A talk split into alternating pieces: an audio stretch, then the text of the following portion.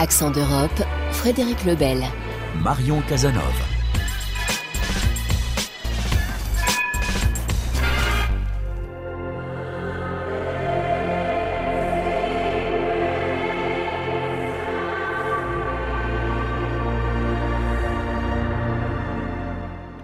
Bienvenue sur Accent d'Europe. La réponse de l'Alliance Atlantique aux menaces de Donald Trump. 18 pays de l'OTAN dépenseront 2% de leur PIB dans la défense cette année, a précisé le secrétaire général de l'Alliance. Le favori des primaires républicaines américaines avait menacé de ne pas défendre les pays qui ne dépenseraient pas assez, ajoutant même qu'il encouragerait leurs ennemis comme la Russie à faire ce qu'ils veulent. Des propos provoquants. Philippe Etienne, ancien ambassadeur de France aux États-Unis, était en poste sous le mandat de Donald Trump. Il était l'invité mardi de la revue Le Grand Continent avec laquelle nous sommes partenaires. Nous lui avons donc demandé comment il a réagi aux propos de l'ancien président américain. Vous savez, moi j'étais ambassadeur de France aux États-Unis euh, lors du mandat de Donald Trump et ensuite d'ailleurs lors de l'élection de Joe Biden.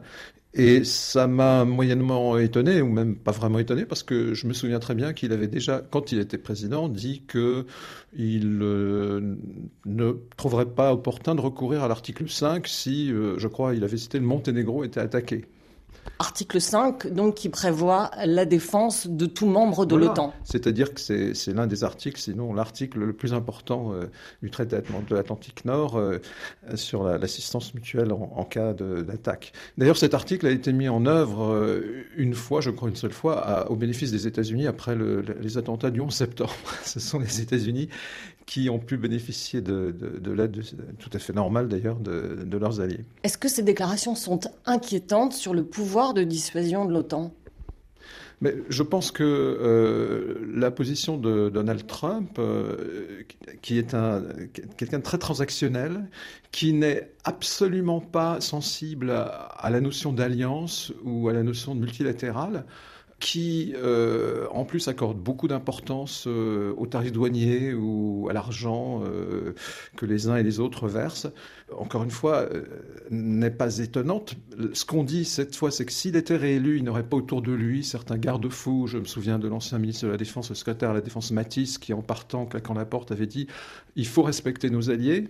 Il y avait ce genre de personnes auprès de Donald Trump lorsqu'il a été président entre 2017 et 2021. Là, effectivement, on peut craindre qu'il n'y ait pas ce genre de collaborateur auprès de lui.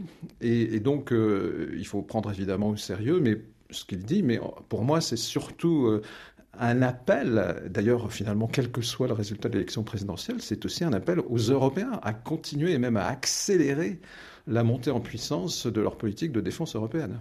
Alors dans quel sens est-ce que ça va favoriser justement euh, la proposition du président français d'une autonomie stratégique européenne? Vous savez, ce qui a le plus encouragé les Européens à augmenter leur budget de défense, qui a de toute façon augmenté à partir de 2014 le fameux engagement euh, de 2% du PIB au sommet du, Pays de Galles, le sommet de l'OTAN, c'est même pas euh, les critiques de Donald Trump, c'est c'est Poutine. C'est à partir de 2022, à partir de l'invasion de l'Ukraine, qu'on voit les dépenses augmenter. Et, aujourd'hui, euh, ce qui met de toute façon les Européens dans une situation de, se préparer euh, au niveau de l'industrie de défense, mais aussi au niveau de leurs forces armées, et au niveau même de la mentalité. C'est pas seulement une question de moyens et d'organisation. Eh bien, c'est cette invasion de l'Ukraine. Euh, et donc, c'est déjà un point très important, par exemple, qu'en France, avec les deux lois de programmation militaire, on ait doublé les moyens de notre défense, mais il faut en faire beaucoup plus au niveau européen, sans négliger qu'en Europe, déjà depuis 2-3 ans, les choses ont quand même commencé à bouger. Avec quand même une industrie militaire européenne très à la peine. Alors, c'est là l'une des dimensions fondamentales. Il y a une dimension fondamentale qui est celle des forces armées, de la coopération, de la, doctrine d'emploi, de l'analyse stratégique commune. L'autre dimension importante, c'est évidemment ce qu'on appelle la base industrielle et technologique de défense, c'est-à-dire la capacité technologique qui va avec la capacité de production. Les deux sont importants. Et on voit bien avec la difficulté de fournir euh, ce dont l'Ukraine a besoin pour se défendre, pour défendre sa liberté face à l'invasion russe, qu'en effet, euh, le potentiel euh, de nos industries n'est pas suffisant. Nous devons avoir, en quelque sorte, la capacité d'inventer ou de développer une économie de guerre finalement. Et donc il faut, on a déjà fait là aussi des progrès, il faut s'organiser, il faut augmenter les capacités de production, il faut coopérer davantage entre Européens, il faut inventer, on l'a fait sur les munitions, les missiles, des mécanismes pour euh, soutenir de manière plus efficace euh, les besoins d'un pays qui est agressé comme l'Ukraine. Il y a beaucoup de choses à faire, on est en train de les faire, mais il faut certainement accélérer cette, euh, cette mutation. Est-ce que dans la perspective des élections américaines et la possibilité d'une réélection de Donald Trump, est-ce que vous avez l'impression que les Européens se préparent assez à cette éventualité? On a intérêt à se préparer à toutes les hypothèses. Et je répéterai que quel que soit le résultat de l'élection, euh, les Européens doivent s'occuper d'eux-mêmes. Euh, les États-Unis euh, votent tous les quatre ans, même tous les deux ans, renouvellent la Chambre des représentants et un tiers du Sénat c'est quand même une donnée de base que aujourd'hui aussi les États-Unis ont une priorité vers l'Indo-Pacifique, euh, vers leur compétition stratégique avec la Chine.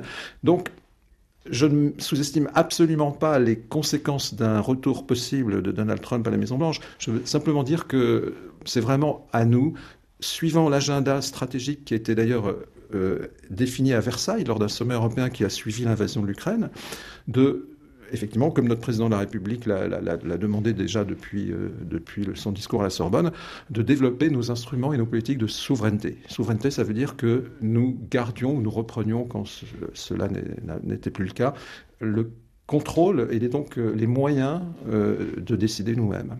Merci beaucoup, Philippe Etienne. Merci à vous.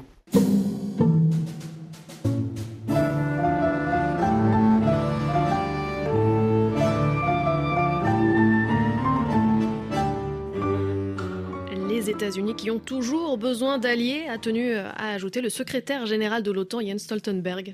À l'Est, en Pologne, on réfléchit aux moyens de faciliter le déploiement de l'Alliance transatlantique en cas de conflit. Un immense projet d'aéroport dans le centre du pays suscite beaucoup de débats, notamment en raison de ses coûts exorbitants. À Varsovie, Adrien Sarlat.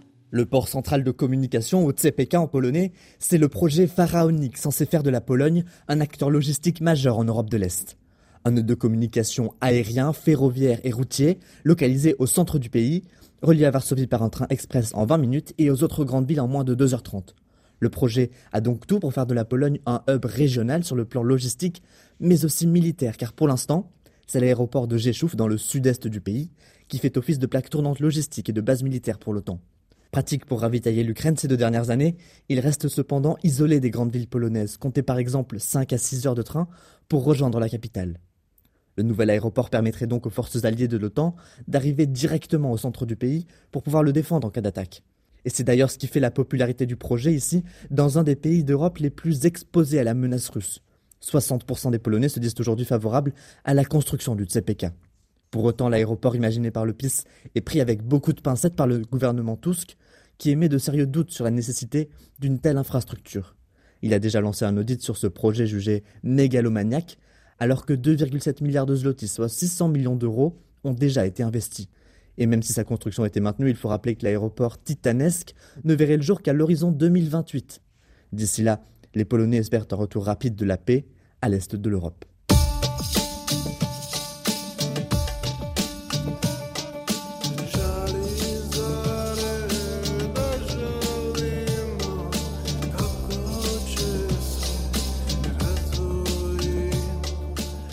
Besoin de visa pour les Kosovars qui veulent voyager en Europe. La mesure est entrée en vigueur au 1er janvier de cette année. Oui, elle était demandée depuis longtemps, mais déjà les craintes d'un exode massif. Entre 2021 et 2022, 100 000 Kosovars ont quitté le pays sur une population totale d'à peine 2 millions. La pénurie de main-d'œuvre impacte déjà le secteur industriel et la restauration qui doivent faire appel à une main-d'œuvre asiatique. Reportage à Pristina de Louis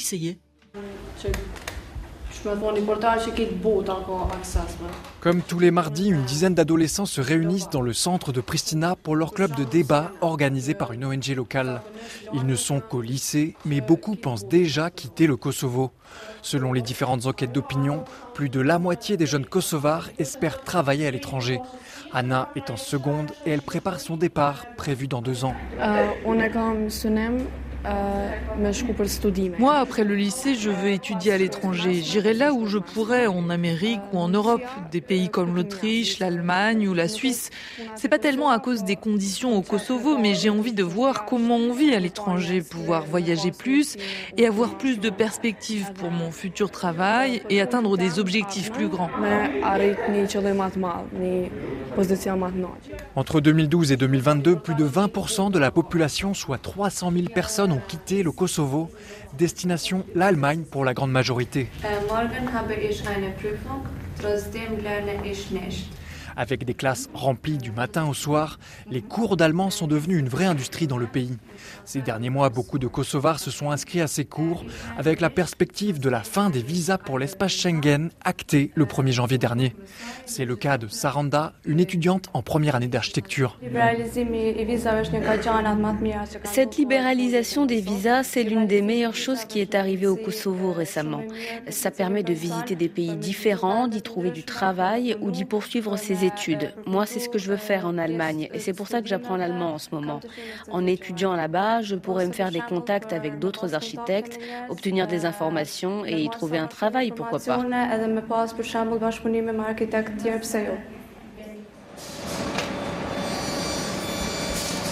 Ces départs par dizaines de milliers ont déjà des conséquences importantes pour l'économie locale. Un peu partout dans le pays, les mêmes offres d'emploi s'affichent sur les vitrines des magasins comme sur les portes des cafés. Et de leur côté, les usines ont bien du mal à retenir leurs ouvriers. À une heure de route au sud-ouest de Pristina, Speitim Kuchi dirige un atelier de fabrication de chaussures. Pour garder ses jeunes employés, il assure avoir augmenté les salaires avec des CDI à 500 euros par mois, soit l'équivalent du salaire moyen.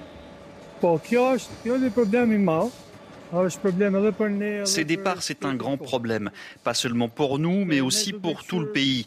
Il faut voir comment on peut faire pour retenir cette jeunesse. et la garder ici, faire en sorte qu'ils ne partent pas. C'est peut-être qu'ils ont de mauvaises informations, ils perçoivent l'Europe comme un paradis. Mais ailleurs, en Europe, comme au Kosovo, le moyen principal pour vivre mieux, c'est d'avoir un travail stable.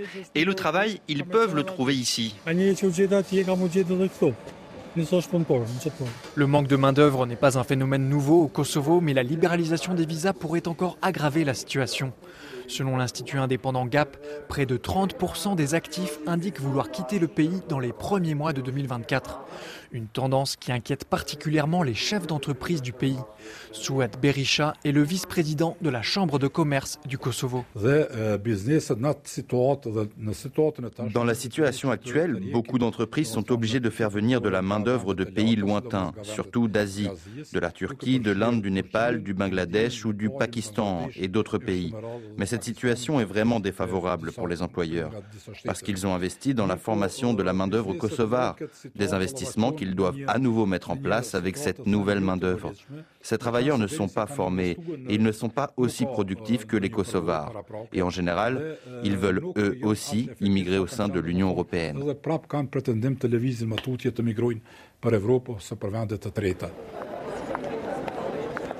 Alors que les organisations patronales assurent avoir fait des efforts en améliorant les conditions de travail, elles pressent le gouvernement d'engager rapidement des réformes de fond. Des investissements dans les secteurs de l'emploi, mais aussi de l'éducation et de la santé, afin de convaincre la jeunesse kosovare de rester travailler dans son pays.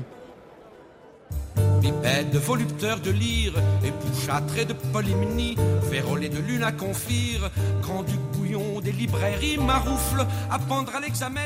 Il souffle comme un vent de renouveau sur le marché du livre britannique. 51 nouvelles librairies indépendantes ont ouvert sur le territoire l'an dernier. Un sursaut face aux grandes chaînes comme Waterstones et un modèle très différent pour attirer les clients. Reportage à Backstory, une librairie indépendante qui a ouvert il y a deux ans dans le sud de Londres. Il est signé Marie Billon. Voilà les principales ambiances sonores de la librairie de Tom Downey. Des tasses à café et des verres à vin qui s'entrechoquent. Tom qui discute avec des clients ou ses employés de leur dernière lecture et parfois même des clients en grande conversation, un lieu de convivialité où l'on retrouve ses amis pour un verre tout en regardant les livres sur les étagères d'un œil plus ou moins distrait. Mais ce que vous n'entendrez pas, c'est le silence.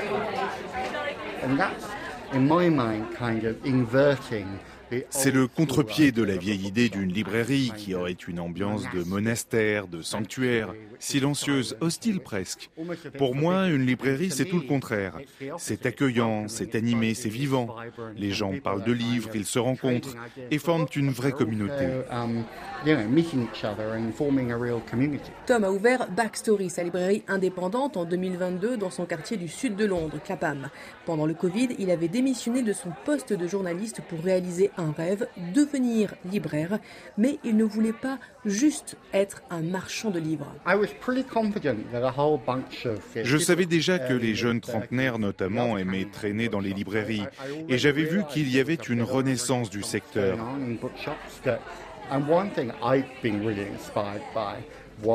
J'ai été très inspiré par les librairies aux États-Unis. J'ai adoré l'idée d'avoir un bar non plus accolé à la librairie, mais en plein milieu.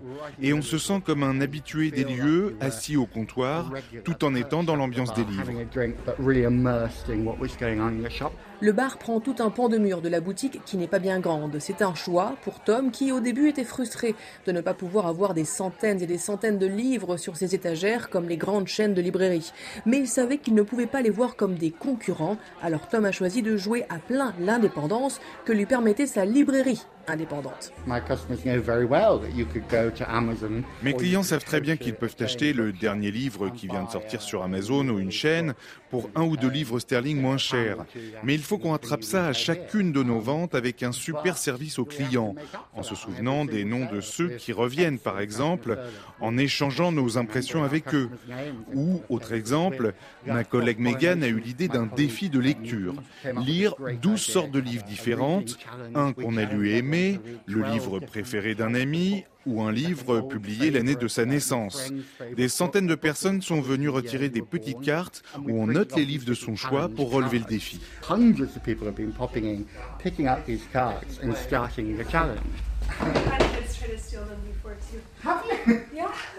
Backstory propose même de commander les livres si besoin. Pour s'assurer des revenus aussi, Tom a créé un book club, un club de lecture, un livre par mois pour les inscrits, choisis par son équipe en fonction des goûts de chacun.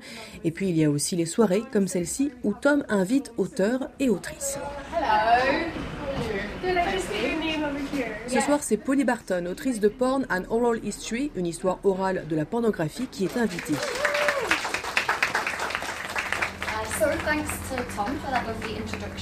Un peu plus d'une trentaine de jeunes gens, principalement, écoutent Polly Barton en sirotant un verre de vin ou une bière. J'aime lire un livre en buvant un verre de vin à la maison, donc c'est sympa de le faire dans une librairie. On peut regarder ce qu'il y a sur les étagères, assise, verre à la main, c'est sympa. On ne peut pas avoir le même genre d'atmosphère dans un magasin de chaîne, même dans une boutique à l'ancienne comme Hatchard ou dans l'un des très jolis Waterstones. Ce n'est pas pareil. Je ne sais pas dire ce qui est différent, mais on ressent quelque chose d'autre. Et puis, il suffit de lever les yeux pour voir tous les livres que les libraires ici recommandent. Il y a plus de personnalité. Ce genre d'événement, ça les démarque et le compte Instagram de Backstory aussi d'ailleurs. Dans un sens, c'est dommage que les libraires indépendants soit obligé de faire tout ça. Mais d'un autre côté, c'est bien parce que ça crée une expérience pour le client. Organisateur d'événements, cafetier, barman et libraire, bien sûr, Tom a beaucoup de casquettes, mais c'est sur la vente des livres qu'il se fait les plus grandes marges. Le loyer, plus de 50 000 euros par an, et les prix de l'énergie l'obligent à rester innovant. Tom sait bien que les librairies indépendantes sont condamnées à l'originalité pour survivre, mais c'est aussi ce qui le fait vibrer.